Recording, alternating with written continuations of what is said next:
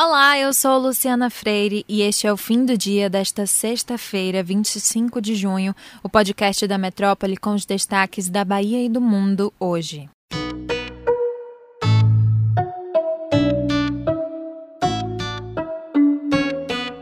A Justiça Federal condenou o governo a pagar 15 milhões de reais por falas machistas contra mulheres ditas por integrantes da gestão federal, entre eles o ministro da Economia, Paulo Guedes, a ministra da Mulher, da Família e dos Direitos Humanos, Damares Alves, e o próprio presidente Jair Bolsonaro.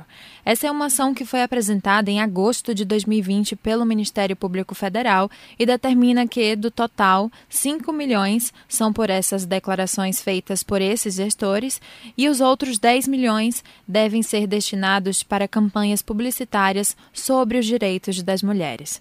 Além de Bolsonaro, Guedes e Damares, o processo cita nominalmente o ex-ministro das Relações Exteriores, Ernesto Araújo, e o deputado Eduardo Bolsonaro. Apesar da decisão, ainda cabe recurso. A perseguição da polícia para capturar o assassino Lázaro Barbosa, que está foragido há 17 dias, ganha mais um elemento que pode dificultar o trabalho dos policiais. Isso porque o secretário de Segurança Pública de Goiás, Rodinei Miranda, falou sobre uma rede de apoio criminosa que está ajudando Lázaro a se manter em fuga seja dando abrigo e comida, como fornecendo munição e omitindo informações que possam ajudar a capturar o homem de 32 anos. Dois homens que teriam feito parte dessa rede de apoio foram presos ontem de noite. Um fazendeiro teria recebido Lázaro em sua propriedade e abrigado ele por cinco dias durante a sua fuga. Essa informação foi dada pelo caseiro que trabalha neste local durante o depoimento para a polícia. Ele também está preso porque ainda não se sabe a sua relação com o caso. Outro fator que vem dificultando o trabalho da polícia é a disseminação de notícias falsas sobre o paradeiro de Lázaro. Mesmo assim, a polícia de Goiás garante que está cada vez mais próxima de encontrar o criminoso e que vem cada vez mais diminuindo a área de atuação dele. A vacinação contra a Covid-19 aqui em Salvador vai incluir pessoas com 45 anos ou mais a partir deste sábado, amanhã. Os postos de vacinação vão funcionar das 8 horas às 16 horas no segundo dia do Festival das Idades.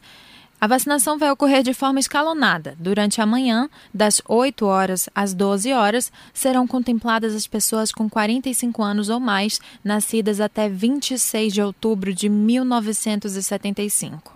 Já no turno da tarde, das 13 às 16 horas, será a vez das pessoas com idade igual ou superior a 45 anos, mas nascidos até 26 de fevereiro de 1976. A vacinação neste sábado está suspensa para os demais grupos prioritários e para a aplicação da segunda dose, então atenção nisso.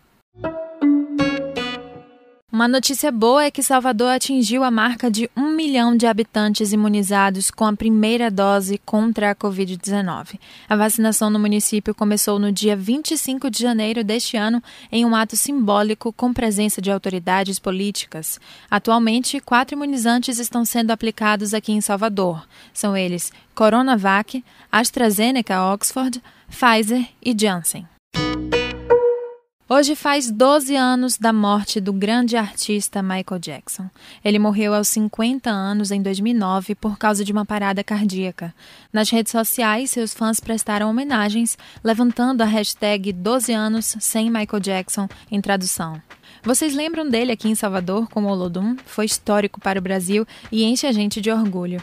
A música dele que eu mais gosto é Bad. Qual é a sua? Conte pra gente lá no Instagram da Metrópole.